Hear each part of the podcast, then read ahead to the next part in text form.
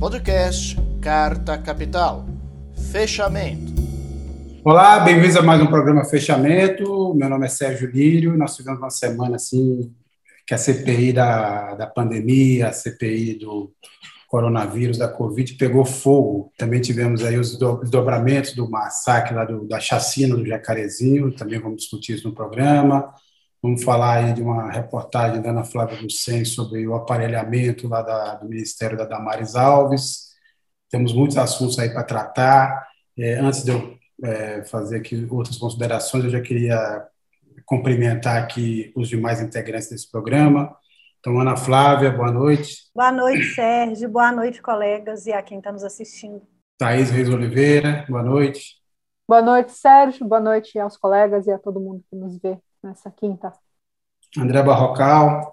Oi, Sérgio, boa noite. Boa noite, Thaís, Ana Flávia, Rodrigo, pessoal de casa ou do trabalho. Pessoal de casa Rodrigo. é a gente, né, no caso. Diga lá, Rodrigo. Boa noite para minha mãe, para meu pai e para todo mundo que está me assistindo em casa. Tá certo, tá certo. E para minha coach mental, como diz aquele craque, disse uma vez. É, eu, antes de entrar na discussão aqui, obviamente eu queria cumprimentar e agradecer quem nos está acompanhando, lembrando que quem quiser comentar é só mandar aí que eu farei as perguntas aqui, os comentários na medida do possível. Lembrar, obviamente, que a gente está com a revista com uma promoção aí muito interessante. Quem assinar tem direito a, a receber um livro da editora Contracorrente, uma versão e-book, sem nenhum tipo de sorteio, sem nada, assinou, pode escolher lá entre 12 ou 14 títulos da da contracorrente. É, depois aí o Kaká mostra aí para a gente, eu acho que são 12 ou 14, são 12 ou 14, eu não quero me enrolar mais nessa história, mas é uma boa quantidade de livros que você tem para escolher e muitos livros interessantes. Mas antes de tudo, eu queria é, que, gente, que o Kaká mostrasse para a gente. Essa semana a gente teve assim, um momento de impacto é, na CPI da pandemia, que foi um momento em que o Renan Calheiros é, deu ali uma voz, quase, praticamente uma voz de prisão ao ex-secretário de comunicação Fábio Van Garten. Isso gerou ali um, um burburinho, um bate-boca, uma interrupção do, da CPI, mas vamos assistir esse, esse, esse momento e depois aqui já, a gente já entra nessa discussão aí do que rolou nessa semana na CPI da Covid. Cacá? Mas esse é o primeiro caso de alguém que vem à comissão parlamentar de inquérito e, em desprestígio da verdade e do Congresso e da representação política, mente. O presidente pode até decidir diferentemente, mas eu vou, diante do flagrante evidente, pedir a prisão de Vossa Senhoria. Eu queria dizer que vou cobrar a revista Veja se ele não mentiu, que ela se retrate a ele. E se ele mentiu à revista Veja e a esta comissão, eu vou requerer a Vossa Excelência, na forma da legislação processual, a prisão do depoente. Eu já vou sugerir aqui aos meus colegas uma, uma espécie de enquete aqui, uma rodada de respostas razoavelmente rápidas, rápidas, mas quem quiser contextualizar pode contextualizar que essa questão aí, se uma CPI pode, pode, poder pode, mas deve, ou se não é um certo exagero, um certo estrionismo, é, dar voz de prisão a, a, um depoente. Eu vou lembrar que, assim, dois casos que aconteceram no passado. O ex-prefeito Celso Pita foi preso na CPI do Banestado por ter desacatado, então, o presidente da comissão, o Antero Paz de Barros. E o Francisco Lopes foi preso na CPI do Marca Fonte Sindan por se recusasse a dar aquele termo de compromisso com a verdade. É, desde o do Francisco Lopes, naquela CPI do Marca, Marca Fonte Sindan, que foi uma que foi uma CPI muito, muito quente, é, andou, foi por tempo uma moda na CPI os, os depoentes pedirem uma, um HC preventivo para não serem presos, para também, é, inclusive, poderem ficar em silêncio se quisesse. Aconteceu é, a justiça deu vários desses HCs, depois isso acabou, e a gente vê, por exemplo, agora que o ex-ministro Eduardo Pazuello está se valendo da mesma estratégia, ele quer, ele, a AGU, né, não se sabe por que a AGU está tá defendendo o Pazuello, que não é mais ministro, mas a AGU, a AGU ingressou no Supremo Tribunal Federal com um pedido de um habeas corpus para o Pazuello, que, cujo depoimento é marcado para a próxima quarta-feira. Então eu vou começar aqui, vou começar pelo Barrocal, que fez a, a reportagem dessa semana, que está acompanhando isso lá de Brasília. Barrocal, você acha, você viu razões ali, motivos para que houvesse um pedido de prisão ali é, naquele momento do ex-secretário Fábio Weingart? Primeiro, Sérgio, contextualizar para as pessoas que uma CPI ela tem formalmente, legalmente falando, poderes judiciais e policiais. E pelo Código Penal, em seu artigo 342, quem testemunhas que cometem falso testemunho cometem crime, um crime punível de dois a quatro anos. Todos que compareceram até agora na CPI foram lá na condição de testemunhas. Então, formalmente, a CPI pode mandar prender. E aí a questão é se o que nós vimos na CPI nesses dias de depoimentos justificaria um pedido de prisão se teria havido falso testemunho, se teria havido mentira. Eu entendo que no depoimento de ontem do ex-secretário de Comunicação Social, Fábio Weingarten, em pelo menos um momento ele de fato mentiu. Em outros momentos, me pareceu mais uma questão de interpretação, de sutilezas, de subjetividades. Mas houve um caso em que ele de fato mentiu. Ele disse para a revista Veja, e a entrevista que ele deu para a Veja no fim de abril foi o motivo da convocação dele, que tinha agido a favor das vacinas da Pfizer com aval do presidente da República. Fábio Weingarten disse que procurou pessoas, setores da sociedade, com aval do presidente da República. E na CPI ele disse, textualmente, não houve aval do presidente. Então ele mentiu claramente nesse caso. Agora, mandar prender ou não, também nesse caso, que é, um, é uma seara política, teria sim de fato uma uma, uma, uma, um componente político na sua decisão. Então, a, a comissão, em seu, na figura do seu presidente, entendeu que não era o momento de agir de forma tão, tão midiática, digamos assim. Né? Mas havia uma razão também para, no mínimo, deixar a ameaça de prisão no ar, que é justamente o depoimento previsto para a próxima quarta-feira, dia 19, do ex-ministro e general Pazuello. Se ele for lá achando que pode mentir numa boa, que não vai acontecer nada, ele vai mentir numa boa. E ele já mentiu publicamente anteriormente. Você concorda, Thaís? Você acha que, por exemplo, um, haveria razão para a prisão do Weingarten, dois, é, não ter é, chegado às vias de fato, ou seja, não ter ordenado a prisão, é, abre um espaço para que os próximos depoentes também mintam, é, distorçam ou se calem diante das, das perguntas?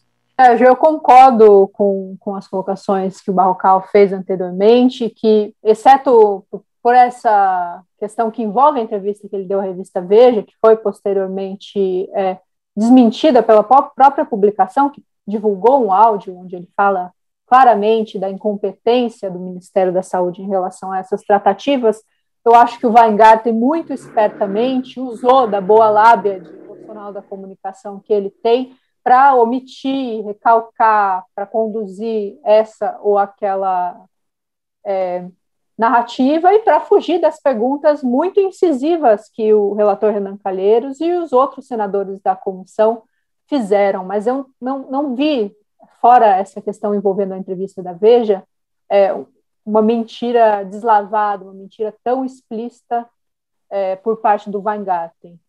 Mas eu acho que o fato de os senadores terem chegado é, muito perto das vias de fato, de terem é, pedido a prisão dele de fato, produz para o general Pazuello e para os próximos depoentes um, re, um recado contrário.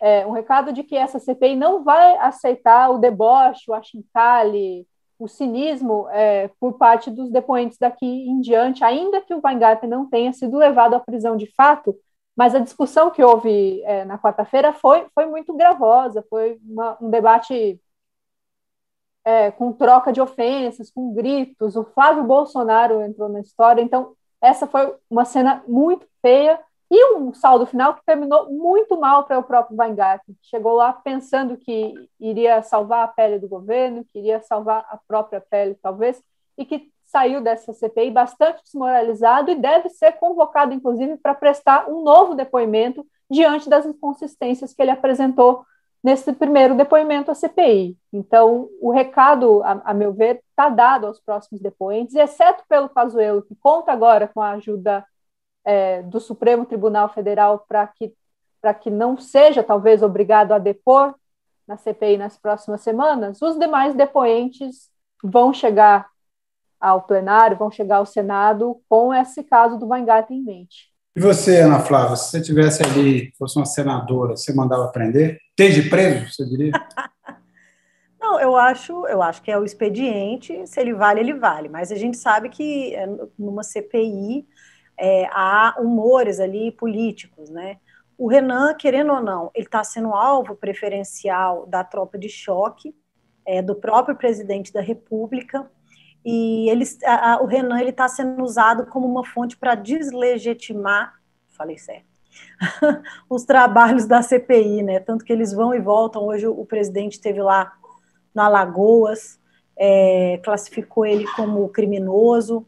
Então, assim, é, eu acho que eu concordo com os colegas também, mas vou, vou fazer uma ponderação para um outro lado. Eu acho que não foi tão necessário, acho que ficou melhor para o Omar Aziz, para o presidente da CPI, que saiu ali como o cara isentão, que não deixou é, a prisão de fato acontecer, mas que ao mesmo tempo deixou um alerta para o Fábio, né? Então, eu acho que foi um expediente, manda um recado importante para o Pazuello e para os próximos, mas ao mesmo tempo acho que queima um pouco do, do cartucho do Renan e a gente precisa dele aí para os próximos dias, né? Você, você concorda, Rodrigo? Que essa foi uma avaliação também que, que circulou, é, não essa da, da, da Ana Flávia especificamente, mas rolou uma, uma certa avaliação de que no momento tão bom da CPI, ou seja, a CPI estava colhendo vários e vários depoimentos importantes, o próprio Weingarten, apesar de tudo, contribuiu bastante com o tal documento lá da Pfizer que ele é, levou e entregou à CPI, que, esse, que essa disputa no fim ali entre o Calheiros e o, e o, e o Aziz acaba enfraquecendo a comissão. Eu queria saber se você concorda com isso. Depois, quem quiser opinar a respeito também pode opinar, mas e também se acrescento isso a pergunta original que é você viu razões para é, decretar a prisão do ex-secretário Weingarten na, no depoimento de ontem? Eu acho que sim, ele, ele, ele mentiu a CPI, então, como o Barrocal é, destacou, é, poder ser preso, ele, ele podia.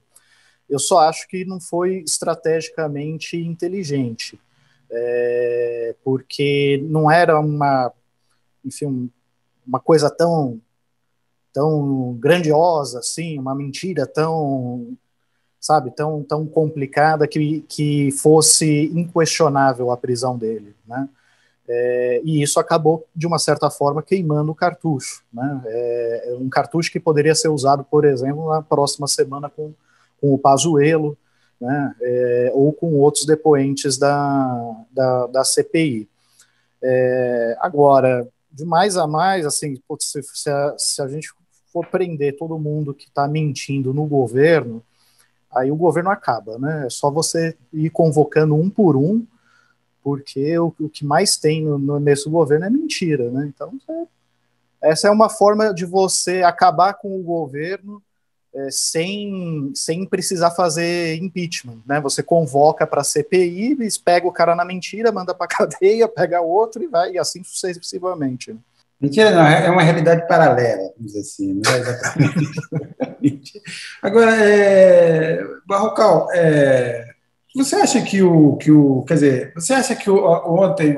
A impressão que eu tenho é que o, o Weingarten entrou nessa, obviamente, despreparado, ele sempre foi despreparado, era, era, era mais um desses valentões da, das redes sociais mas você acha que, ao levar esse documento, entregar esse documento da Pfizer para a CPI, qual era a intenção dele, já que tudo levava a crer que até aquele momento ele, a única preocupação dele era defender e proteger. Aliás, isso aconteceu durante a sessão, era tentar defender e tentar livrar o Bolsonaro disso tudo. A estratégia deu com burros na água, mas uma das, das, questões, das questões que transformaram o depoimento dele num desastre para o governo foi justamente esse documento. Você acha que qual era a intenção dele ao fazer esse movimento?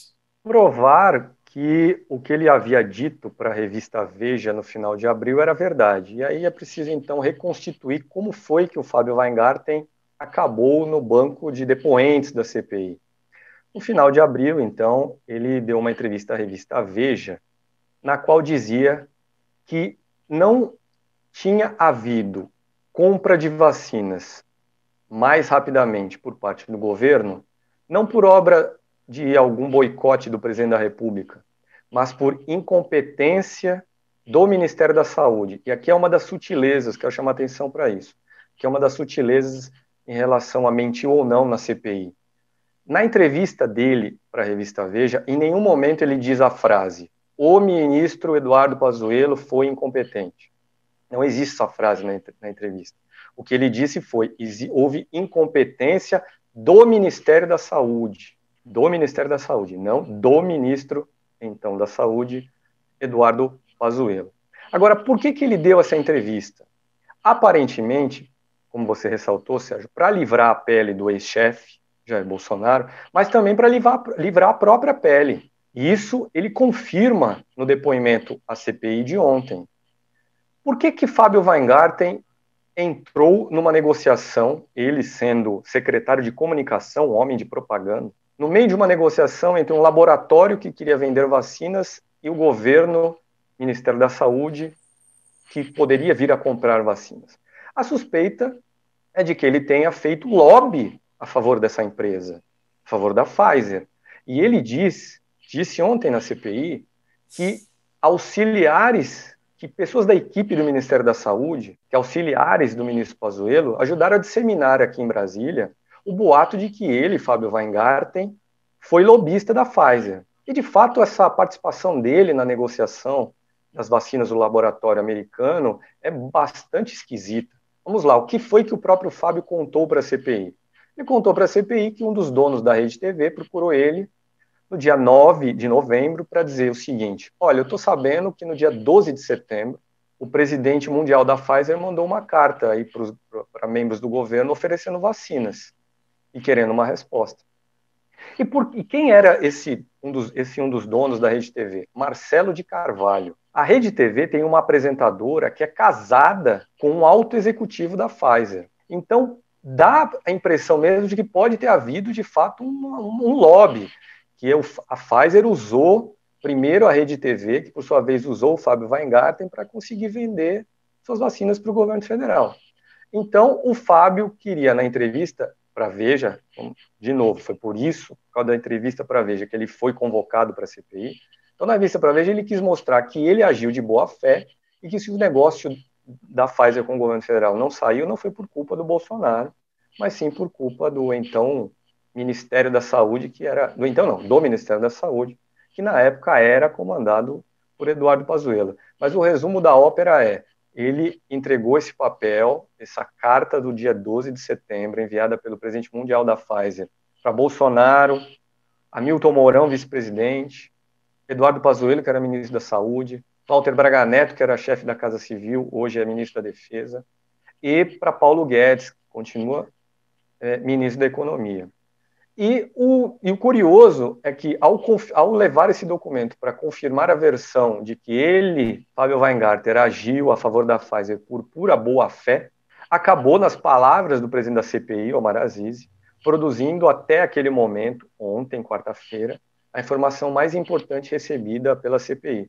Mas eu entendo que, apesar de todo o caráter midiático do depoimento de ontem, do Fábio, o depoimento que realmente foi muito ruim para o governo essa semana foi o dado hoje pelo presidente da Pfizer na América Latina, Carlos Murilo. E depois a gente fala por quê. É, não, eu ia entrar justamente nessa questão. Né? O, o, o, o, Carlos Murijo é, explicou lá, na verdade, detalhou as negociações da Pfizer, as ofertas da Pfizer. Né? Lobby nessas coisas acabam sempre acontecendo em, algum, em alguma medida, porque não deixa de ser uma disputa comercial e geopolítica. Né? Todo mundo queria vender a vacina, garantir agora.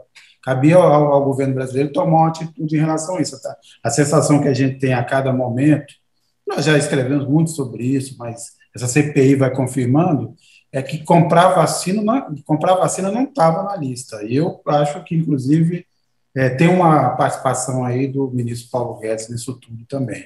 É, alguma, uma questão que ficou aqui em suspenso, é, em relação, por exemplo, depoimento, ao depoimento do, do, do gerente geral da Pfizer hoje, em comparação com o que o governo tinha dito, quer dizer, lembrando, lembrando do ano passado, ano passado, é, quando foi questionado por que, que o Brasil não tinha comprado vacina da Pfizer, o Bolsonaro disse que é, a Pfizer estava tentando extorquir o, o, o, governo, que as cláusulas eram, as cláusulas eram draconianas e, e por aí foi, e não tinham condições de comprar isso. Aí, neste ano, diante dessa tragédia cada vez maior, resolveu-se comprar as vacinas da Pfizer.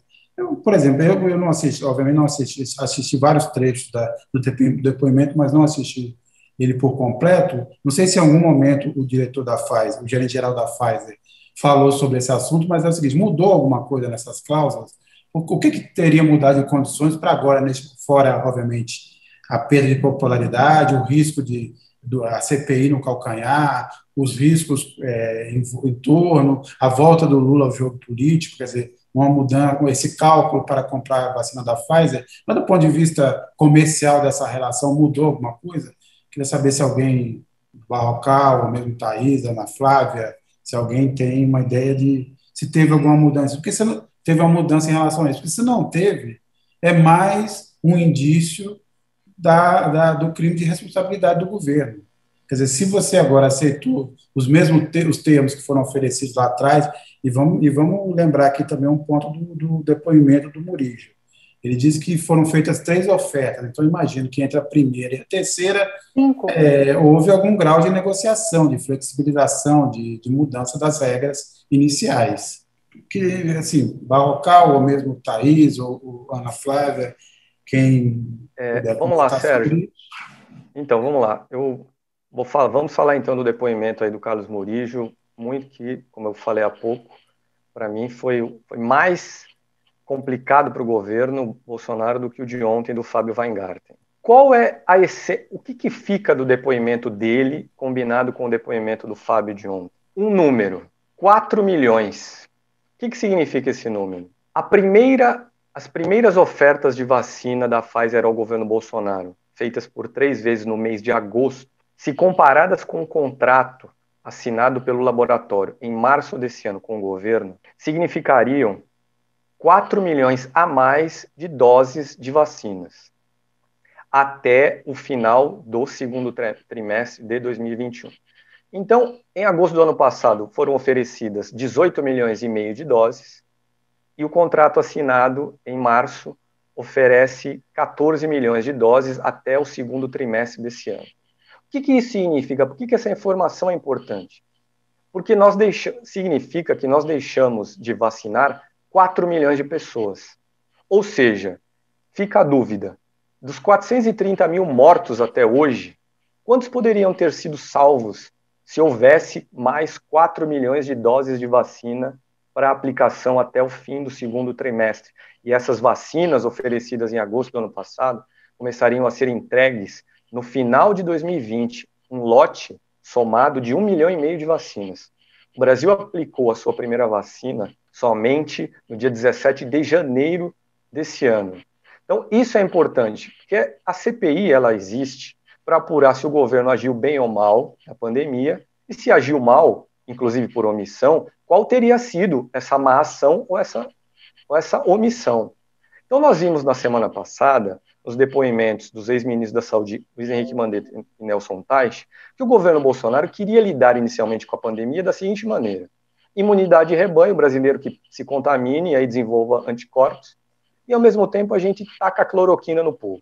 Vacina, não, nem pensar. Que vacina? Olha só, existe um movimento anti-vacina dentro do bolsonarismo. A vacina era boicotada por Donald Trump nos Estados Unidos. A principal fornecedora de vacina, potencialmente, no ano passado para o Brasil, era a China, e Bolsonaro briga com a China. E quem viabilizava as vacinas chinesas no Brasil era João Dória, inimigo de Bolsonaro. Então, o governo Bolsonaro fez de tudo para não usar, é, para não investir em vacinas. E esse conjunto de má vontades se manifestava, ora em alegações de cláusula de cláusulas leoninas, ora em custos, significou, como eu falei há pouco, que o Brasil, nesse momento, tem 4 milhões a menos de doses do que poderia ter. Agora, a alegação do governo Bolsonaro de que havia cláusulas leoninas no contrato oferecido pela Pfizer para em pé, não para em pé. Hoje, o presidente da Pfizer na América Latina, Carlos Murijo, disse na CPI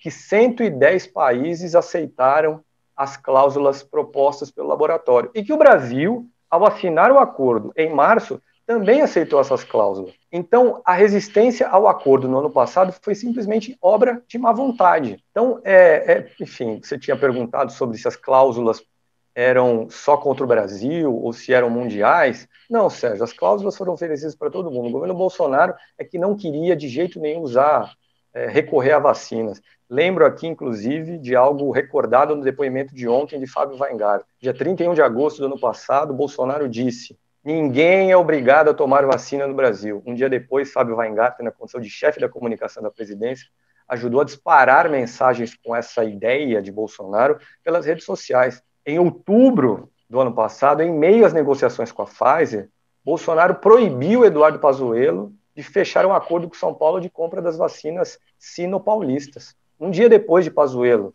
dizer a Dória e outros governadores, vamos comprar no Ministério da Saúde as vacinas sino-paulistas, Bolsonaro disse, não, não vai comprar não, aqui não tem vacina chinesa. E mais, em dezembro do ano passado, Bolsonaro disse a propósito especificamente das vacinas da Pfizer, ó, todo mundo aí é livre para tomar essa vacina e se virar jacaré ou ficar com a voz fina, não é culpa minha. Então, a verdade é, o governo Bolsonaro fez de tudo para não, não investir em vacinas e o resultado é que brasileiros morreram em função disso. Sérgio, eu queria só chamar a atenção para duas coisas no, no, no, depoimento de hoje, que eu achei que são relevantes também da gente mencionar ampassando aqui. É, a primeira é o ex-presidente da Pfizer no Brasil, ele confirmou que se lá atrás o governo federal tivesse assinado o contrato, em torno de um milhão e meio de doses é, teriam chegado ainda em dezembro do ano passado. É, Eu disse essa, isso, Ana Flávia. É, não, sim, é, desculpa. É, e aí é, o, a base do governo Bolsonaro tentou desqualificar é, essa, é, essa agenda com base na Anvisa. Só que foi muito bem lembrado pelo presidente Omar Aziz, creio que foi ele, que é, o contrato da Covaxin, creio eu, ele foi fechado antes da Anvisa é, dar o aval, né? Porque tem uma, uma, uma corrida mundial aí é, pela vacinação. Então, é, a argumentação da base do governo, ela já não, não cola aí. A gente teve três países é, que vacinaram ainda em dezembro, só que na América Latina, né? Costa Rica, México e o Chile. E a outra questão que eu acho é uma reunião de representantes da Pfizer com Carluxo presente, né? E traz aí de novo a figura do vereador, filho do presidente, que não, não é do ministério, não faz parte do Planalto e que claramente participou de negociações de, de vacina no, para o governo federal. Então, eu acho que essa é uma questão também que a gente tem que destacar. Olha, era bem lembrada, era uma, uma das perguntas que eu, que eu queria fazer. Você começou no assunto, a Thaís é, pode comentar também, o Rodrigo, é, parece obviamente cada vez mais inevitável que o, que o Carlos Bolsonaro seja convocado para depor e que imagino que isso vai se dar no momento em que também possa, seja na verdade, seja mais fácil para a CPI encurralá-lo, né? Mas a, a, as várias citações dele até agora transformam o Carlos Bolsonaro num personagem central das decisões do, do Bolsonaro, do, do, do da, da presidência da República, em relação a todas as medidas ou a, a falta de medidas tomadas é, nesse, nesse um ano e meio de pandemia. Certo? Só acho, só acho que os senadores vão precisar de um tradutor para que um tradutor português Carlos Chess para tornar mais claras a, o Carlos Bolsonaro tem uma maneira muito peculiar de se expressar e isso deve dificultar a compreensão dos senadores. Mas eu, eu concordo com você, Sérgio, que a convocação do Carlos Bolsonaro está caminhando para se tornar inevitável.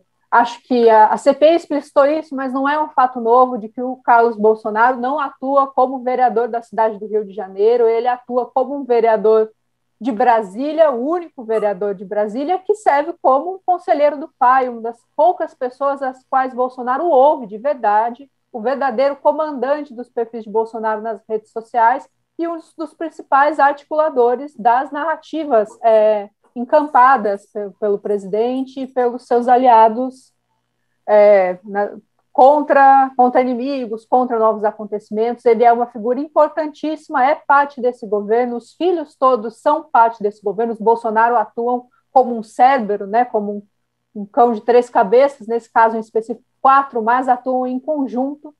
É a família Bolsonaro que se posiciona politicamente, foi a maneira a, pela qual os filhos entraram na política, e uma eventual convocação deve esclarecer um fato sabido. É, Rodrigo, agora, a gente teve essa pesquisa Datafolha, né, que acabou saindo ontem, num momento já de muita tensão para o governo Bolsonaro, e um dado importante ali, os outros se, se movimentam, quer dizer, a rejeição, na verdade, assim, o número de, de eleitores que consideram o governo Bolsonaro ruim ou péssimo teve uma variação ali fazer praticamente nula dentro da margem de erro, mas essas, essas migrações se dão a si mesmo, né? É, elas não, não, não é uma passagem automática, o cara que achava bom e ótimo, de repente vai para o ruim e péssimo. Tem aquela, aquela parada ali, vamos dizer assim, no, no, no purgatório. Então, o cara, quando o cara migra do bom e ótimo para o, o, o regular, já é um sinal de que ele está indo numa trajetória, e se nada mudar na visão que ele tem de um governo ou de um governante, a tendência é ir para o é, outro, pro outro extremo. Agora, é, é realmente um momento registrado pelo Datafolha de uma barreira que foi quebrada. Né? Quer dizer, 24% do, do, da população brasileira nesse momento considera o governo, só considera o governo ótimo e bom. Ainda é um percentual é, bastante alto, é, dado o desastre econômico, sanitário e político do, do, Brasil, mas aquela barreira dos 30% foi rompida.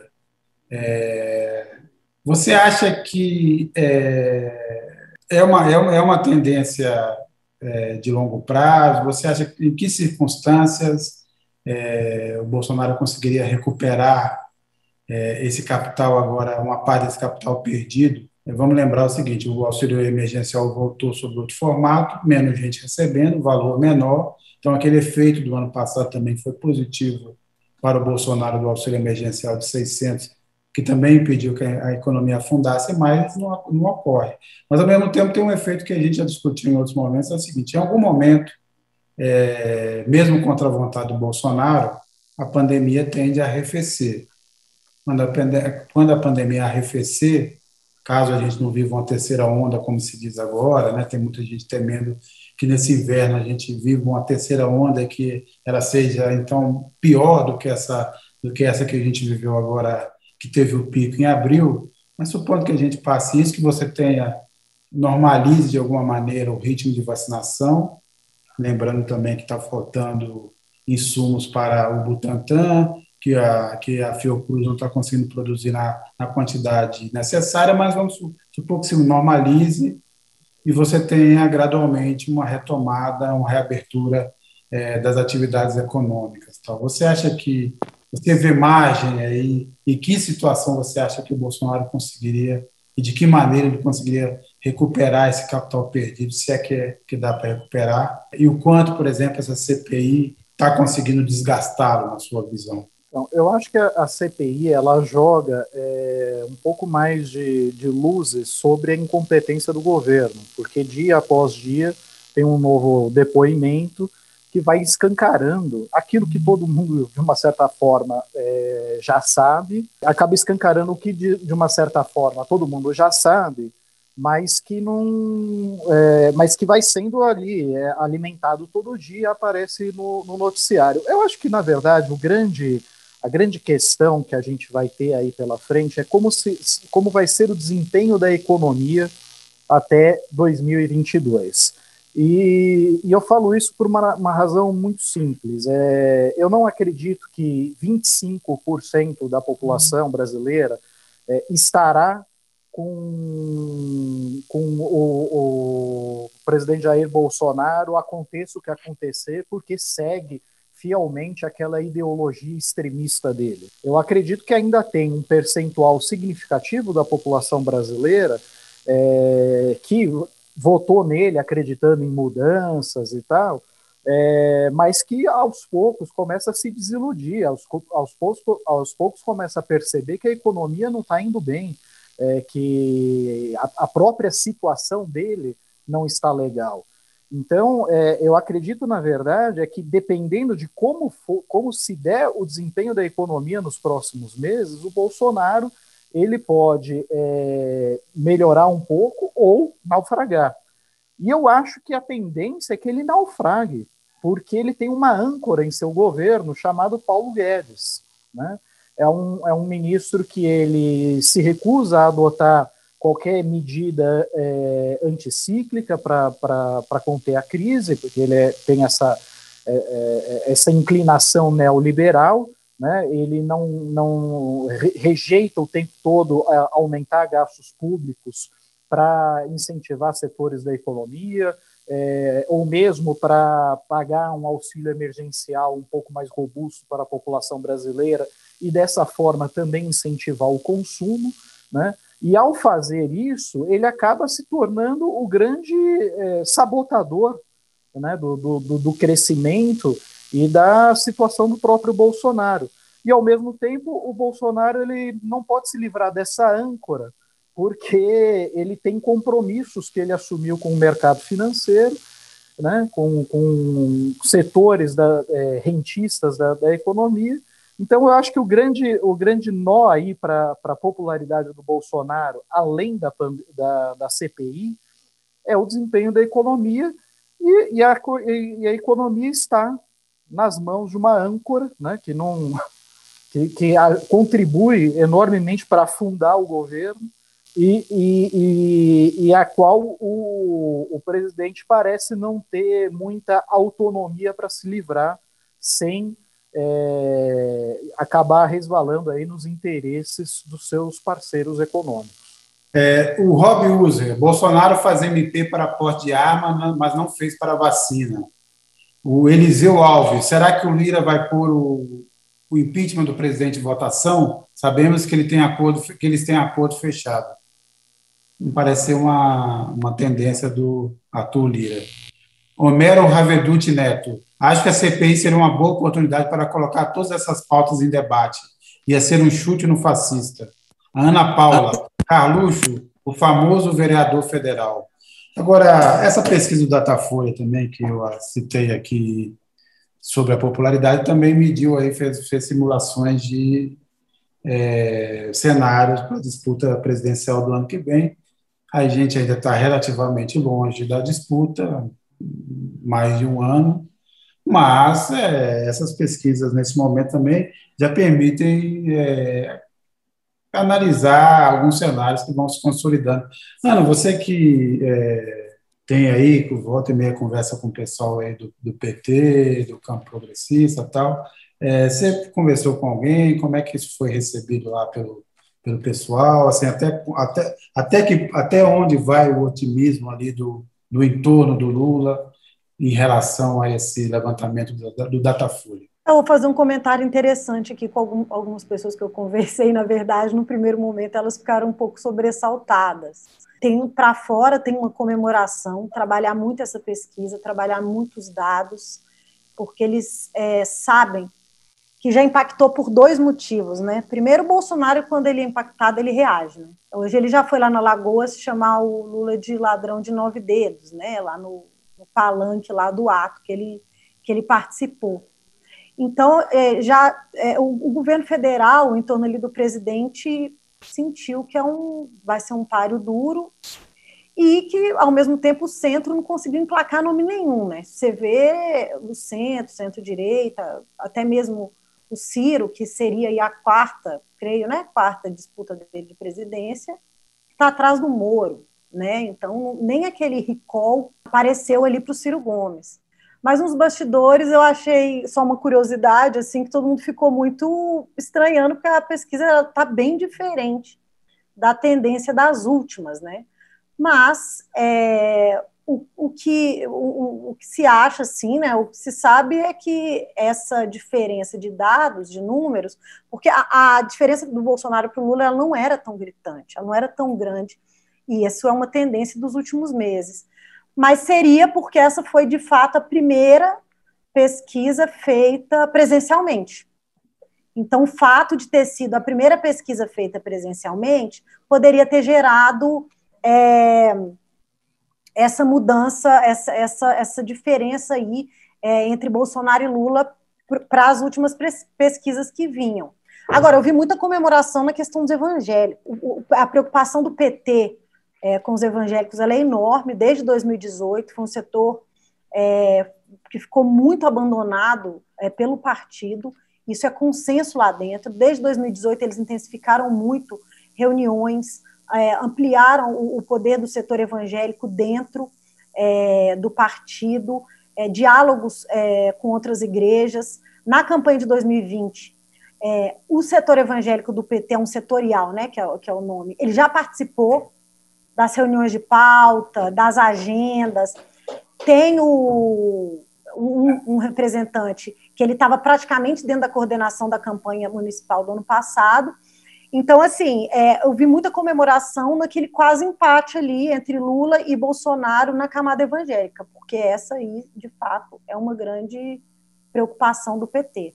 É, eu, só, eu só queria é, lembrar nesse ponto, assim, em relação aos evangélicos, na verdade é o comportamento do voto evangélico. Você tem é, dezenas, centenas de estudos, e também quando você vai lá e olha é, caso a caso do, do voto evangélico, assim, porque às vezes se constrói um preconceito em relação a isso. Os evangélicos votam exatamente como qualquer outro de forma geral, como qualquer outro agrupamento religioso. Ele se divide, se posiciona individualmente, da forma como as camadas sociais se, se comportam. No, na eleição de 2018, aconteceram várias coisas, quer dizer, você teve toda a contribuição da Lava Jato, toda essa máquina da fake news, o Brasil não estava preparado, é, tão claramente como talvez esteja. É, você está sempre preparado de certa forma em relação a isso, porque tem vários mecanismos para fake news é, ser espalhada, o dinheiro que isso movimenta, é, obviamente, ninguém consegue medir, você tem outros instrumentos, então, se pensa, por exemplo, que na, na próxima eleição, talvez o Telegram ou outros tipos de redes sociais sejam é, é, com, é, desempenhem o papel que o WhatsApp desempenhou naquela eleição de 2018. Você teve vários componentes ali, a criminalização é, do PT, do Lula, da esquerda e da política de forma geral, é, montou essa composição de um candidato que ninguém sabia de nada e que se apegou, se aferrou a certas lideranças religiosas. Mas a história assim, não se pode confundir nunca a posição de certo de um segmento de líderes é, é, é, evangélicos, principalmente neopentecostais, principalmente os caras da TV, com o comportamento geral dos evangélicos. Quando você olha quem estuda isso, vai, vai se mostrar isso. Quer dizer, então, essa, essa, é, esta é, resultado agora da Datafolha é, é mais um indício disso. Ou seja, quando, você, quando o jogo está mais ou menos equilibrado, é, quando você tem um outro tipo de informação e que a campanha não é daquele jeito, é, massiva, massiva como foi, lembrando que o Bolsonaro quase ganhou no primeiro turno em 2018 e isso não, não ia ser responsabilidade só dos evangélicos, né? É, ou era, foi toda a máquina que funcionou daquela forma. Então não tem essas grandes diferenças no fundo, né? A influência das lideranças é, televisivas evangélicas é limitada a um certo grupo, é, é, mas tem que conversar, tem, tem outras demandas, como tem que conversar com os católicos conservadores também, é, com a Opus Dei, é, são outros princípios que, aliás, você cita na sua matéria, nós vamos falar daqui a pouco da sua matéria, mas só ressaltar esse ponto. Agora, é, é, Thaís Barrocal, você tem alguma coisa a acrescentar sobre essa pesquisa do Datafolha, alguma coisa que mereça uma reflexão, algum detalhe?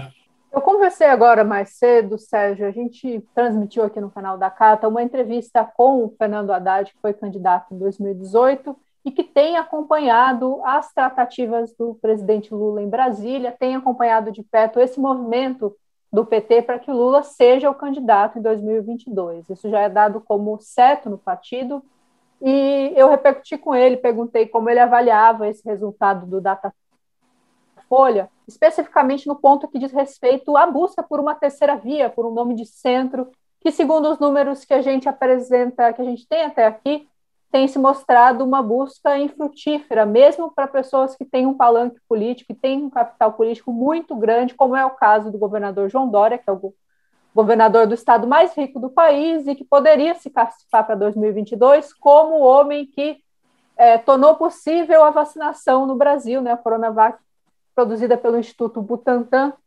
e perguntei como eles têm visto essa questão no PT. O que o Haddad disse é que é, eles contam como, como certa a ida do presidente Lula a um eventual segundo turno, e que a regra no, no partido é ter conversas com vários é, campos ideológicos para que haja no primeiro turno a possibilidade que, inclusive, esses partidos possam apresentar suas candidaturas, mas que, diferentemente do que aconteceu em 2018, quando o PT recebeu um, o, só o apoio com o qual já contava no primeiro turno, né, não recebeu um amplo apoio contra o Bolsonaro, para que em 2022 não ocorra uma situação como essa, que no eventual segundo turno com Lula todas essas lideranças estejam unidas.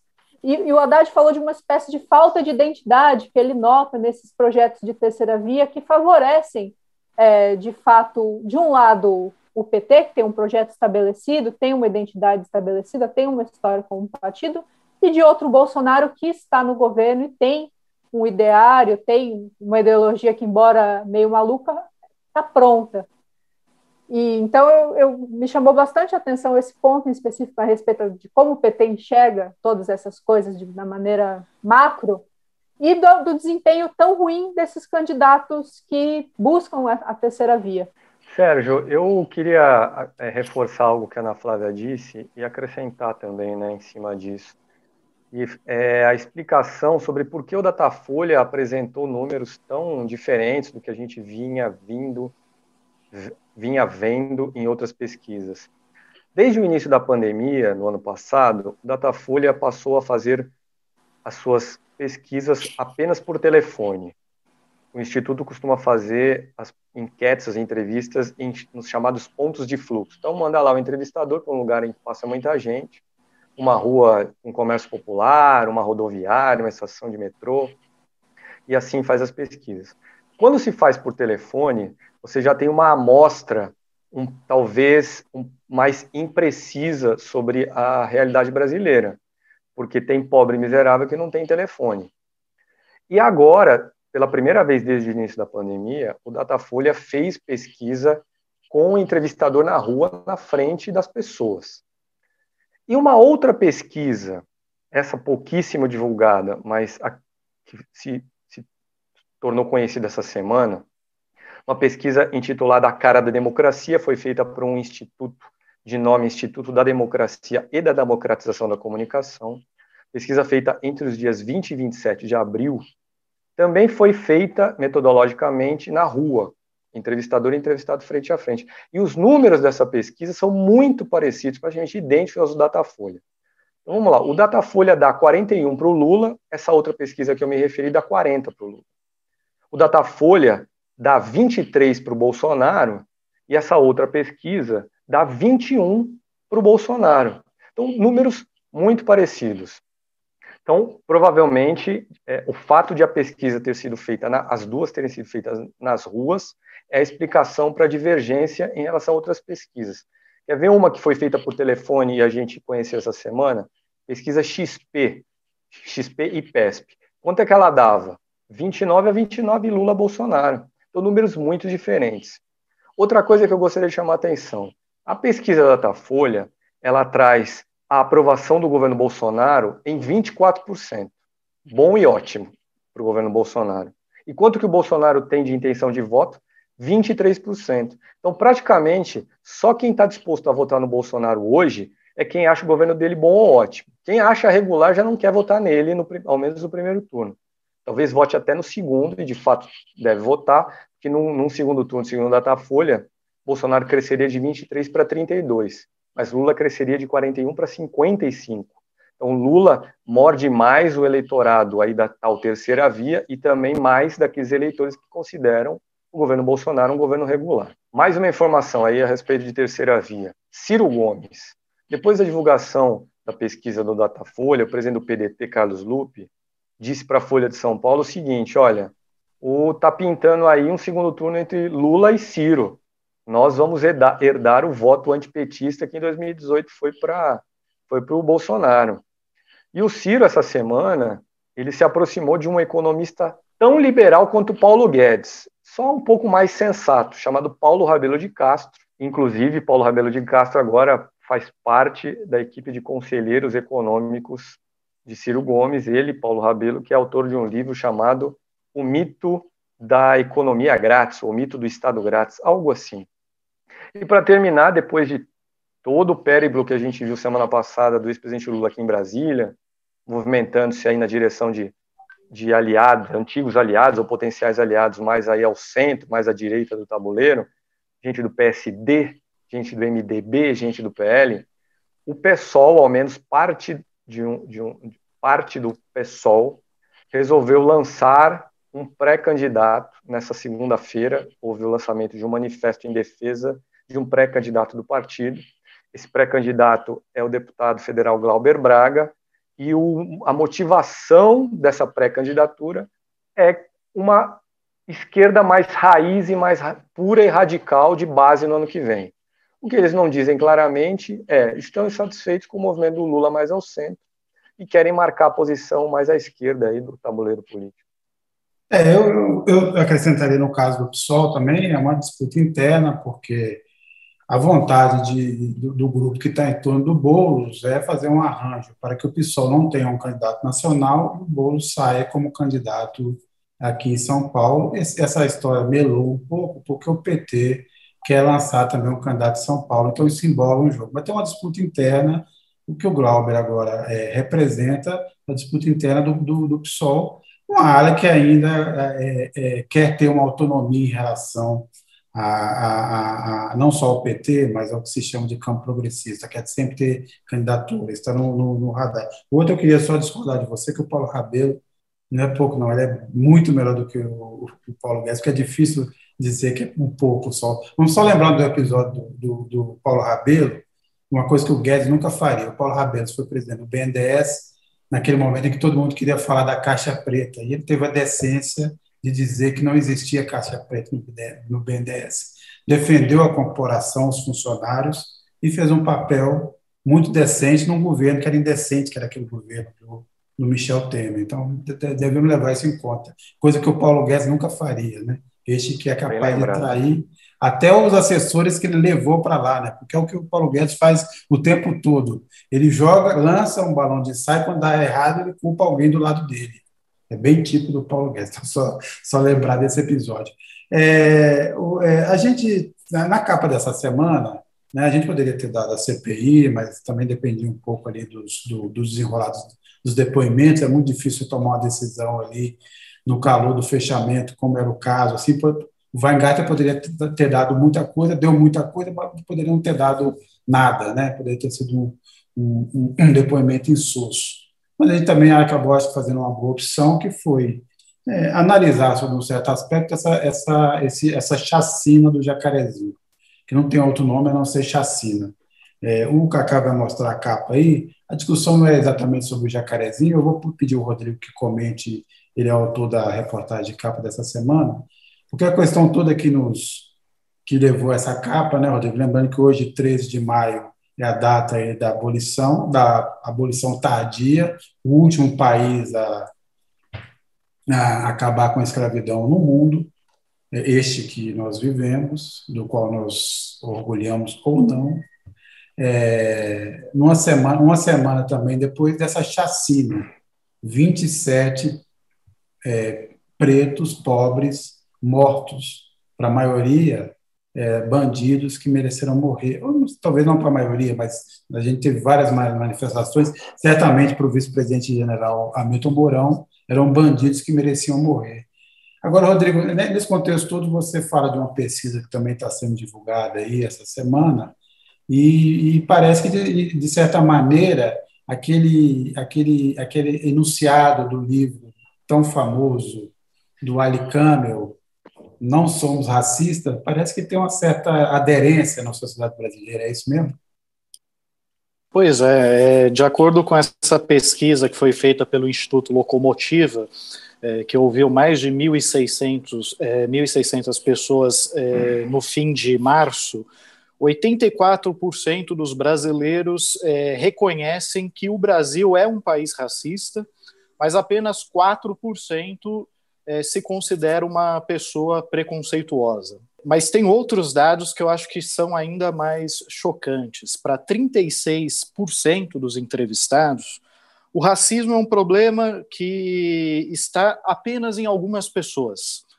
Né? Ou seja, pra, é, é, mais de um terço da população não enxerga o caráter estrutural do racismo, não enxerga que o racismo está entranhado nas instituições, como, por exemplo, nos supermercados que é, não valorizam a vida negra, ou nas polícias que tratam o negro como é, suspeito preferencial e que vitimam os negros preferencialmente também. Né? É, 79% das vítimas é, de operações policiais são negras, de acordo com o Fórum Brasileiro de Segurança Pública. É, e impressionante, 59% dos entrevistados acreditam que os brancos também são vítimas de racismo. Né? É, o que é um absurdo, porque o racismo ele é um, um, um sistema de, de dominação né, que é, é, visa, na verdade, legitimar a concentração de poder e riqueza na mão das pessoas brancas. Ele pressupõe haver uma, uma, uma diferença, uma discrepância de, de poder né? Então, como a população negra é incapaz de, de impor desvantagens sistemáticas às pessoas brancas, é, é, simplesmente absurdo você falar em racismo contra branco no Brasil. Mas essa ideia ela pega, ela cola, ela tem aderência na, na, na população brasileira. E talvez por isso a população resista muito em encampar esse debate quando acontece, por exemplo, uma chacina como essa em Jacarezinho, que não se discute o fato de que é, esse tipo de operação é, só é tolerado em áreas que são pobres e majoritariamente ocupadas por negros. Porque se a polícia fizesse essa mesma operação em um bairro branco de classe média, talvez no Leblon, por exemplo, talvez em alguma festa rave em que nós sabemos que há consumo e venda de drogas, né? É, se a polícia tratasse é, da mesma forma como tratou Jacarezinho, seria um escândalo. Já pensou a polícia preparar 250 homens fortemente armados com fuzil, entrar e sair atirando no Leblon, o que, que aconteceria? Né? Mas no Jacarezinho pode. E por que, que no Jacarezinho pode? porque lá a população é preta e pobre. E essas são as vítimas preferenciais da polícia.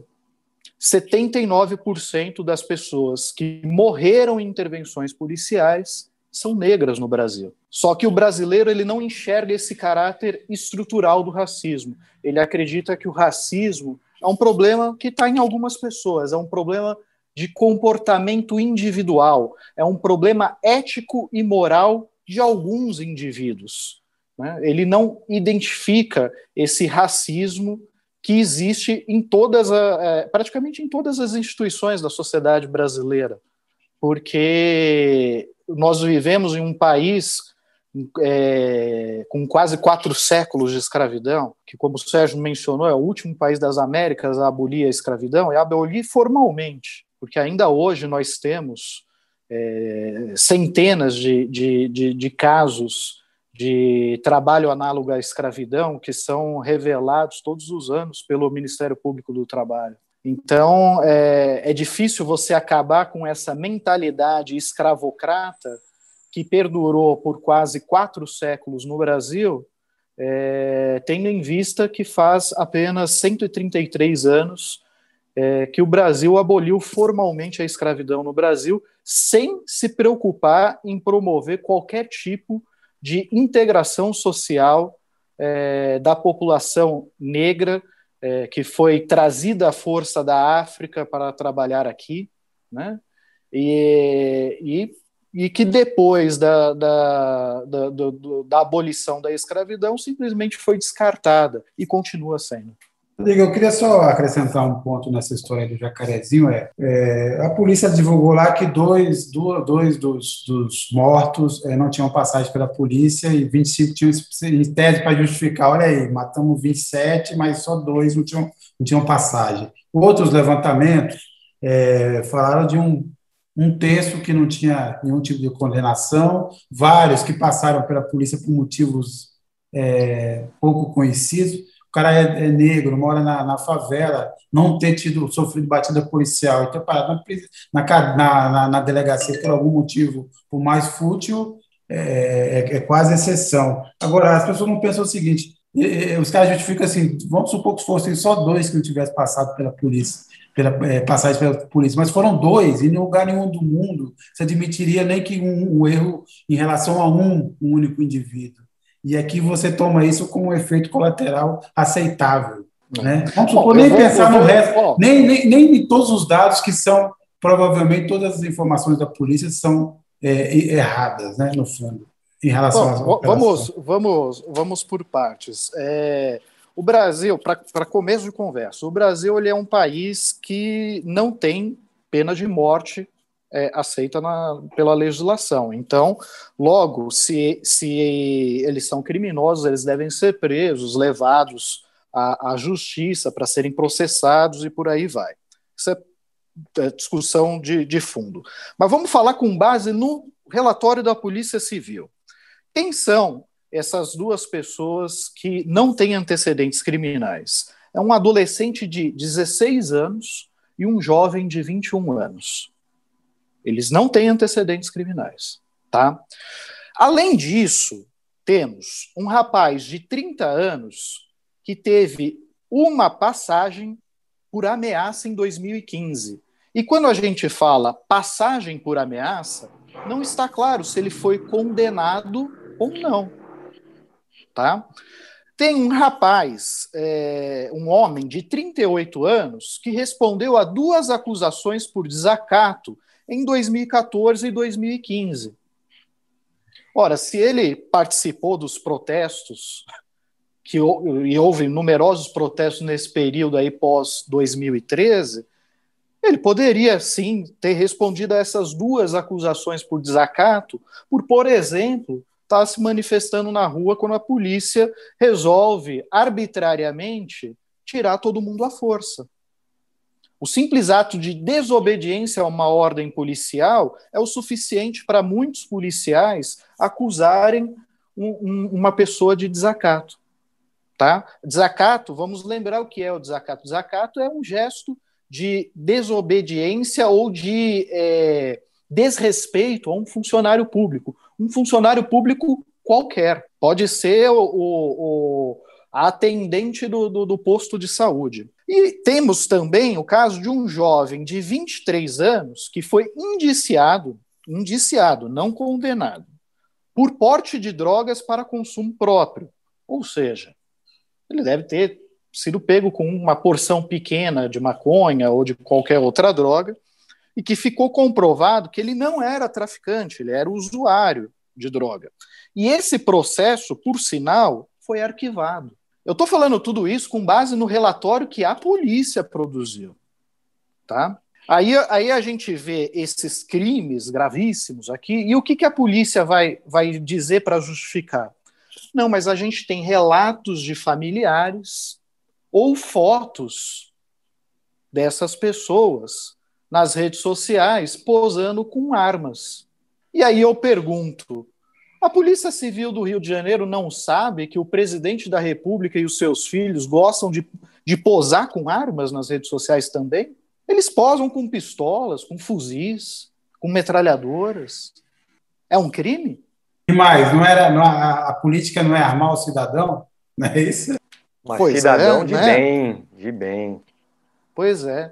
Então, a gente vê, isso com base em informações do relatório da polícia. Agora, o Estadão, por exemplo, ele fez um levantamento no site do Tribunal de Justiça do Rio de Janeiro. E o que, que o Estadão descobriu? Que um terço deles não tinham condenações. Quer dizer, pode ter tido alguma passagem na polícia, porque sabe-se lá Deus o que eles entendem por passagem, mas condenações, um, deles, um terço deles não tinha. O, a OAB do Rio de Janeiro está acompanhando os casos e dados preliminares que eles é, é, recolheram e, e, e confirmaram a Carta Capital indicam que também um número significativo de, dessas vítimas elas não tinham passagens policiais, coisíssima alguma. E o que é mais chocante é que praticamente todos eles, pelo menos 26 dessas vítimas do jacarezinho, chegaram sem vida ao hospital. E o que, que isso nos revela? Isso nos revela uma possível tentativa de desfazimento de provas, de fraude processual, de tentar atrapalhar o trabalho da perícia. Porque essa tática é manjada. A polícia mata e, para dificultar o trabalho da perícia, ela remove o corpo das vítimas e, e, e desova na emergência de hospitais públicos como se estivesse prestando socorro às pessoas que já estavam mortas e que foram executadas por ela. Nós tivemos acesso a relatórios que foram produzidos por três hospitais municipais que receberam essas vítimas, né? Elas foram provocadas pela OAB do Rio de Janeiro. Todas elas chegaram com disparos de arma de fogo. Em um desses hospitais menciona disparos de, ar de arma de fogo na cabeça. Um deles menciona que a face, a face da vítima estava completamente dilacerada. Nenhum deles tinha identificação. Em um hospital, na Ilha do Governador, eles identificaram as vítimas como Homem Negro 1, 2, 3 e Homem Pardo 1, 2, 3. E eles foram enviados diretamente para o IML. Então, há claros é, indícios de execução, indícios esses que, inclusive, foram mencionados pelo ministro Edson Fachin, do Supremo Tribunal Federal, em um ofício enviado à Procuradoria-Geral da República, cobrando uma apuração sobre as circunstâncias dessas mortes.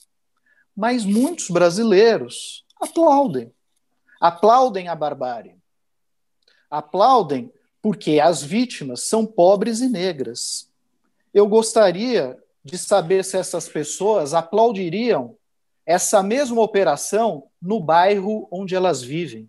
Elas não têm noção do que é viver sob essa guerra travada entre a polícia e traficantes no Morro Carioca. Detalhe: é, muitos têm falado sobre a interferência do judiciário na segurança pública do Rio de Janeiro. E muita gente tem defendido a tese de que o ministro Edson Fachin está contribuindo para o fortalecimento do tráfico e da violência no Rio de Janeiro, ao impedir operações policiais nos morros. Mas os resultados do ano passado, né, os resultados do ano passado, de acordo com o Instituto de Segurança Pública do Rio de Janeiro, ligado ao governo estadual, indicam o quê? Deixa eu até, eu até pegar o dado preciso aqui para não, não cair em, em contradição. Bom, as mortes pro, provocadas por agentes do Estado, ou seja, por policiais civis e militares, tiveram uma queda de 31%, só porque a polícia foi impedida de subir nos morros em grandes operações policiais. 31%. Agora, com isso, a gente poderia supor o seguinte: bom, a, a, criminalidade se sentiu mais à vontade e logo subiram as outras taxas de crimes. Mas não. A taxa de homicídios também caiu. A taxa de homicídios caiu 12%. De 2019 para 2020. Foi o menor número dos últimos 30 anos. A taxa de latrocínios teve uma redução de 25%. A taxa de lesões corporais seguidas de morte teve uma redução de 15%. O que eu estou pretendendo dizer com isso é que esta polícia que sobe o morro e mata é extremamente ineficiente. Ela não gera mais segurança. Ao contrário, ela gera insegurança. Ao fazer isso, a polícia do Rio de Janeiro, como aqui em São Paulo e em várias outras é, capitais, metrópoles brasileiras, ao, ao ter essa abordagem violenta, a polícia só contribui para gerar mais violência. E devemos lembrar que a, a, polícia do Rio de Janeiro é responsável por uma em cada quatro mortes violentas no Rio de Janeiro. Mas nós admitimos isso em bairros pobres e negros. Pois é, é, é inacreditável. O Maicon Aparecido Damasceno Soares. Os bolsonaros fazem chá de bebê armados. É, Ana Flávia, é, vamos falar um pouco da sua reportagem dessa semana. Parece que a ministra Damares Alves transformou o ministério numa espécie de congregação religiosa, talvez uma seita. Fala um pouco mais para a gente. Obviamente não entregue a matéria toda, mas conta um pouco para a gente aí, Damares. É, sim. É, a Carta Capital teve acesso a um mapeamento exclusivo é, com todo o segundo escalão, né, os mais alto, altos cargos do Ministério da Damares, e dos 46 principais cargos, ao menos 30 é, estão entregues aí é, nas mãos de pastores de igrejas fortes, é, católicos ortodoxos, orto, ortodoxos, representantes de movimentos de extrema direita, principalmente anti-aborto, tem integralista é, e até movimento internacional evangélico. Então, o Ministério da Damares, que seria o de Direitos Humanos, né? Ele está totalmente aparelhado por grupos muito específicos que a gente sabe que, além do alinhamento ideológico é, com o presidente da República, com o governo de Jair Bolsonaro, é aquilo que a gente estava mencionando antes, né? É, ajudam ali também a manter um reduto eleitoral ali para 2022 a gente analisou cada, cada ocupante de cada cargo, é, a gente puxou alguns casos mais emblemáticos, mas a matéria ela traz também é, as relações é, do governo federal e do Ministério da Damares com movimentos cristãos de extrema direita apoiados, por exemplo, pelo ex-presidente Donald Trump, né? Eles já estão com células aqui, é, os Capital Ministers, eles já estão com, com células aqui no Brasil e fazem um trabalho de formiguinha dentro do Congresso Nacional, indo de gabinete em gabinete, com o objetivo de transformar políticos é, em evangélicos, enfim, de, de, de, colocar em pautas, cinco pautas prioritárias, que é o homeschooling, é, o escola sem partido, que por mais que a gente saiba que possa não ser aprovado, movimenta ideologicamente muito ainda a base bolsonarista, anti-aborto, até em casos de estupro, é, contra o infanticídio indígena, que é uma pauta muito forte da Damares. Ela usa essa pauta para colocar esses movimentos internacionais, esses missionários dentro das tribos e poder evangelizá-los. Né? Então, é, é, são pautas financiadas internacionalmente e que estão todas atreladas ao funcionamento de uma pasta que deveria ser para os direitos humanos, né? Mas, pelo visto, ela está bem ali alinhada ali à ideia do Bolsonaro de direitos humanos para homens direitos, né? No sentido bem pejorativo. Então, eu não vou dar, trazer mais detalhes, comprem a revista amanhã para ler essa matéria exclusiva que a Carta Capital traz e que diz muito sobre as políticas públicas e quem está formulando, de fato, as políticas públicas dentro do governo Bolsonaro. Bem, na sessão de cultura dessa semana, é, o pessoal contou a história aí, na verdade, é, essa fala dessa campanha contra o filme Marighella, do Wagner Moura, que há sempre um esforço para impedir que esse filme seja exibido e que o, e quem produziu, na verdade, tenha retorno, o retorno devido a, pelo trabalho. O filme estava para estrear no Brasil e ele começou, na verdade, a passar no streaming nos Estados Unidos. Alguém capturou e isso vazou para o Brasil, é, sem autorização, sem negociação com os produtores. é, levou a, a, a, produtora a adiar novamente a estreia do filme nos cinemas, agora ficou para novembro deste ano. Lembrando que no ano passado foi adiado é, três vezes. É, você teve, na verdade, uma tentativa também do governo de impedir a exibição e de criminalizar, na verdade, de culpar a O2, a produtora, é, porque a O2 tinha pegado um financiamento da Ancine para uma produção que não era o Marighella, e a Ancine estava é, cobrando da, da O2 esse pagamento, e sem esse pagamento não, não liberaria é, a exibição e não liberaria certos trâmites burocráticos do filme Marighella, mas de qualquer forma é, essa cruzada incansável do Wagner Moura, também que fala muito sobre o Brasil, quer dizer, é, de, de, que ponto está a discussão e também a, a, a censura e, e, o cerceamento à liberdade de expressão. Imaginar que você não possa contar um filme sobre um personagem crucial da história brasileira, uma figura como Carlos Marighella, que foi central é, na, na, na, luta contra a ditadura e, e tenha defensores, detratores ou defensores, o fato é que ele é um personagem que merecia ter a sua história contada e ter a sua história, na verdade, é, que alcançasse o maior número de pessoas é, no Brasil e no mundo e que aqui está sendo proibido. Quem vai contar um pouco para a gente dessa história é o Pedro Alessandro Sanches. Pedro? A história do nosso plural dessa semana é sobre o Marighella, o filme do Wagner Moura, sobre esse que foi um dos principais líderes da resistência armada contra a ditadura de 64 aqui no Brasil.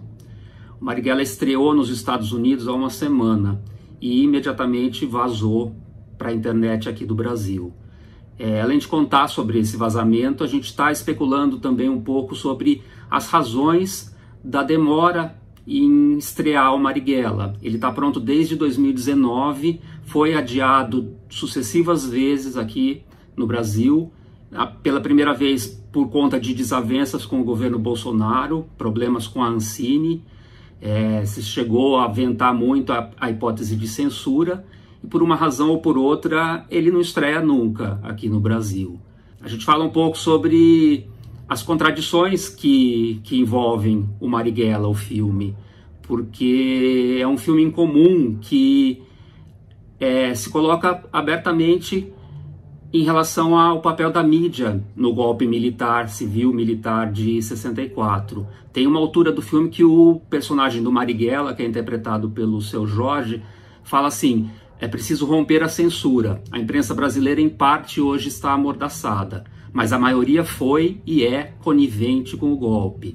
É, a contradição aí é que o filme Marighella é co-produzido pela Globo Filmes. A, o maior conglomerado de apoio à ditadura naquela época. É, então, esse é o nosso plural dessa semana, assunto candente. Eu fico por aqui, um abraço para vocês, até a próxima. Thaís Reis Oliveira, é, qual a sua dica aí da semana para os nossos telespectadores? É, Ju, eu, eu gostaria de destacar uma história um caso que acabou de ser divulgado e que tem muito a ver com as discussões sobre racismo e violência que a gente teve aqui. A Beni Brioli, que é uma vereadora em Niterói, uma mulher trans que foi eleita nessa última eleição municipal, anunciou agora há pouco nas redes sociais que precisou sair temporariamente do país por conta de ameaças à sua integridade física.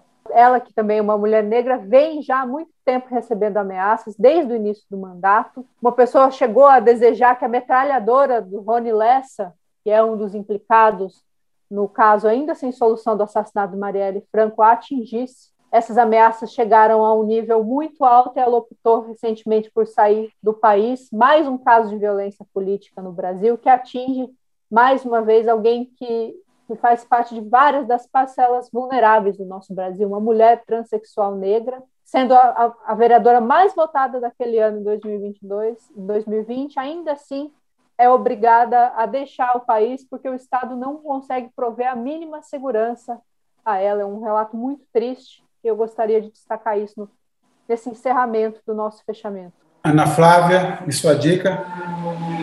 A dica é que, bom, todas as câmeras voltadas ali para a CPI, mas ontem à noite a Câmara dos Deputados aprovou um, não é nem boiada mais, né? agora a gente fala tratoraço, né? tratoraço aí em cima do, da política ambiental, aprovou o texto base de um projeto que flexibiliza as normas e dispensa pelo menos 13 atividades é, de ter que obter licenciamento ambiental.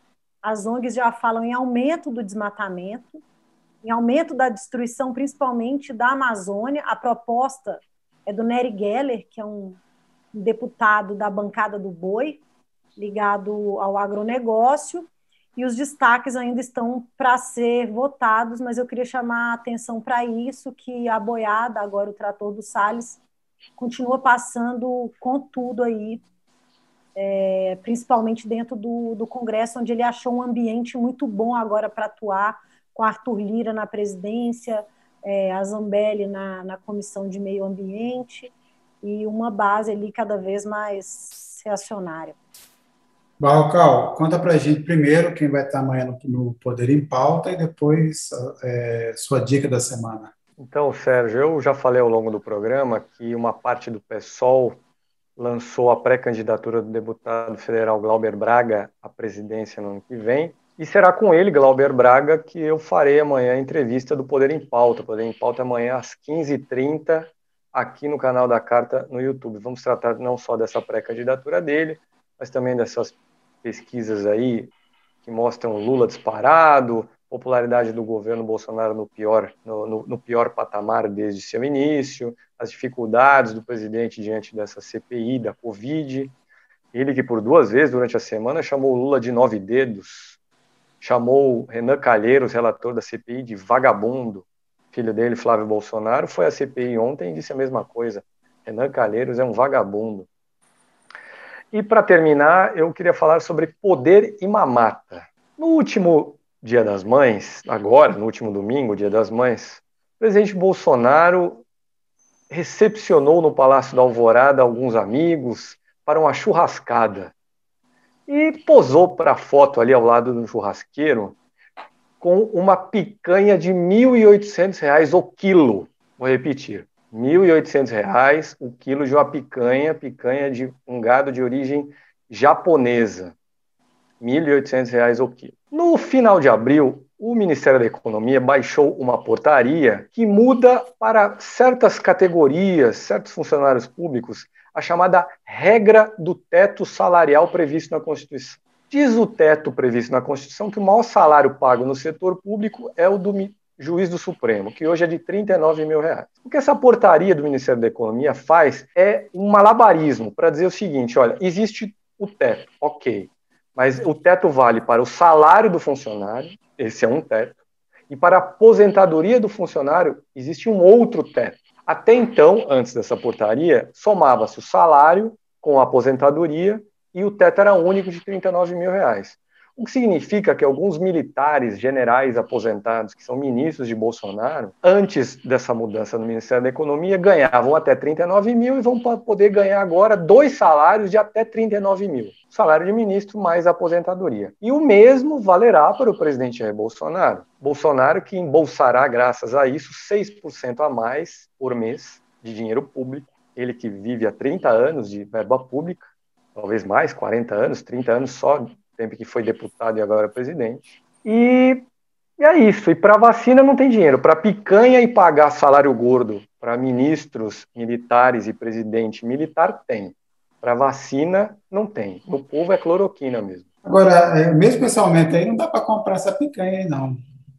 Se fizer as contas aí, não dá para comprar, não. Outra coisa. Diga, diga, diga, diga. Tem, sempre tem uma rachadinha aí para. É, pois é, é. Depois, assim, onde foi parar aquela humildade do leite condensado com pão no café da manhã? Onde é que foi parar aquilo tudo? Acabou. Se foi. É, Ou ele usa leite condensado. Usa leite condensado nessa cara. Também o povo, no, o, o, povo só reclama, meu. É. Reclamaram do, do leite condensado dele. É. Aí ele cortou o leite condensado e foi para picanha. Foi para picanha. picanha. Essa picanha. Não, que você sabe é, é uma preparação. Esse gado fica hiper confinado, não sai, recebe massagens todo dia para que a gordura penetre na carne. Esse é o grande segredo desse desse, desse, desse gado japonês que dá uma, que dá um, uns certos cortes desse tipo. É por isso que é tão valorizado. E dizem que é banhado em ofurôs também, né? É. No fundo, esse gado é tão bom que pode até ter um problema coronário, morrer do coração, assim, é verdade, mas tem toda essa massa, mas fica não sai, não anda. Esse, esse, esse, esse tipo aí de gado não anda. Fica ali parar, só comendo, recebendo massagem, todos esses tratos aí bacanas. É, então é isso. Bolsonaro, você lembrou bem, sempre é uma rachadinha. Talvez, sei lá, também sempre tem amigos como o velho da Havan que podem ajudar nesses momentos, né? É, Rodrigo, sua dica da semana. Bom, é, eu só vou responder antes rapidinho o Jesus Henrique, que ele perguntou que ah, na CPI por umas três vezes foi citado um dono de emissora de TV que está no meio do rolo das vacinas. Quem seria, tendo em vista que o Fábio Farias é o genrinho do Silvio? Jesus, o Barrocal, ele falou sobre isso no início da, da, da live. Se você assistiu o, o vídeo do começo, ele vai, ele vai falar sobre a relação, na verdade, é, do Weingarten com diretores da Rede TV, tá? Então, acho que neste caso das vacinas não envolve exatamente o Silvio Santos. Por falar em, em gado, que, já que a gente estava falando em gado também, é, essa semana repercutiu muito aqui no, no, no, Brasil um tratamento precoce que foi adotado na Índia, né, com o uso de esterco de vaca e urina de vaca. E muita gente achou absurdo o uso tal, mas eu achei curioso um comentário que foi feito pelo Átila e Amarino, que disse mais ou menos o seguinte, que pode parecer absurdo você usar esterco de vaca como tratamento precoce da Covid, e é, mas ela produz o mesmo resultado que a cloroquina, ou seja, nenhum. Com uma diferença: o esterco de vaca pode ser eficaz para garantir o isolamento social. e para encerrar, eu recomendo a leitura de uma entrevista que eu fiz com o é, doutor Adilson Moreira é, advogado, doutor em Direito Constitucional pela Universidade de Harvard, é uma referência no Brasil em direito antidiscriminatório, que trata justamente sobre a questão do racismo, racismo é, institucional, racismo estrutural no Brasil, que eu acho que é uma, é, é foi um papo bem didático para os brasileiros que ainda acreditam que o racismo é um problema pontual, um problema, enfim, individual, de, de, de pessoas que têm algum desvio ético ou moral é, e que não percebem essa dimensão estrutural de como o racismo está entranhado nas instituições. É, eu queria citar primeiro, lembrar aqui do Roberto Justo, né? Roberto Justo que andava sumido, mas que não, nunca deixa de pagar, de causar vergonha alheia, é, ele primeiro tinha dito lá atrás o que, que representariam 12 mil mortes, né? Então, 12 mil mortes naquele momento parecia um absurdo, já estamos aí no, nos aproximando aí do, do, número muito mais trágico, a caminho dos 500, das 500 mil mortes. Essa semana ele disse, soltou essa frase magnífica que é quanto mais brasileiros puderem tomar vacina nos Estados Unidos, melhor. Então, eu também, nesse momento, fico tranquilo, já estou até me preparando para tomar uma vacina em Miami. Eu acho, inclusive, os aeroportos vão estar cheios. O Paulo Guedes reclamou, mas todas aquelas aquelas empregadas domésticas que ele reclamava, agora podem ir a Miami, tem mais um motivo para viajar a Miami, que é tomar vacina nos Estados Unidos e seguir Mas, a recomendação do, do Justo. Agora o dólar está cinco reais, gra... o que o Paulo Guedes queria justamente para a doméstica não ir para Miami, olha só. Tá certo, tá certo. Eu, eu sugiro o Mônaco, viu? Eles estão dando vacina de graça para turista que se hospedar lá, uma pichincha. Dubai também, Dubai também tá, Dubai também tá, tá, tá tá nessa campanha do turismo. Mas é isso, vamos justos, como sempre, é isso. Me lembra uma, uma velha frase de uma, de uma, história aqui que tinha um, um, ministro militar que disse: no fim de semana todos os brasileiros pegam seus carros e vão para as praias. É isso, né? País rico, todo mundo pegando seu carro e indo diretamente para a praia feliz. É, então, o Roberto Justo está nessa história. Eu queria só lembrar de dois assuntos agora mais sérios. Um que está em curso aí, todo mundo precisa prestar atenção, que é essa disputa entre o Hamas e Israel, esse conflito que nessa altura já provocou 80 mortes e que está numa escalada que ninguém consegue conter.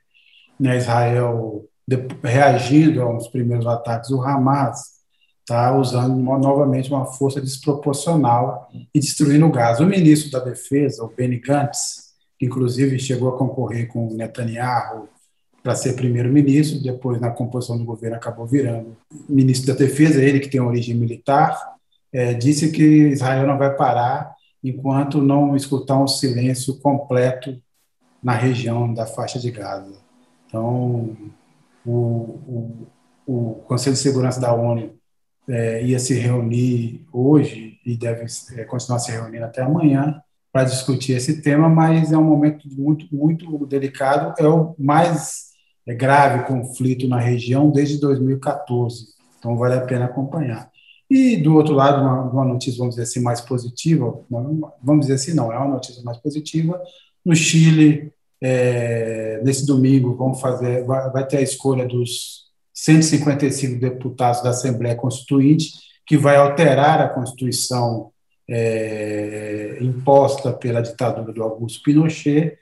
Esta Constituinte é resultado dos, daqueles é, maciços processos, protestos de 2019 e tem uma grande novidade nessa, que também é muito inspiradora nessa, nesse processo. Primeiro, o Chile vai se vai se livrar de, um, de, uma, de uma Constituição autoritária e neoliberal, que impede qualquer ação do Estado, limita muito a ação do Estado no Chile, num país que é extremamente desigual. Esses protestos de 2019 mostraram que todo o avanço econômico do Chile é, foi muito mal distribuído, que a maioria da população não foi beneficiada é, pelo, pela abertura econômica, pelos ganhos, os avanços econômicos que o Chile viveu mas é também uma eleição que vai ser paritária, tanto no número de candidatos quanto na composição é, da Assembleia Constituinte, você vai ter uma paridade entre homens e mulheres.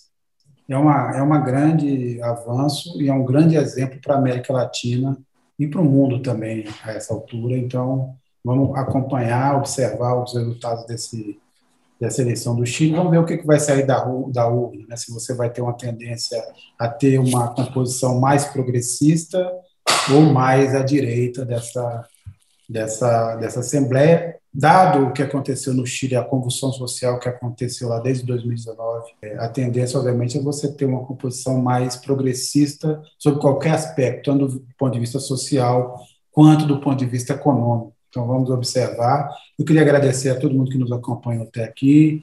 Continue acompanhando a programação da revista, do canal do YouTube. Semana que vem vamos continuar transmitindo ao vivo aí as, os depoimentos na CPI.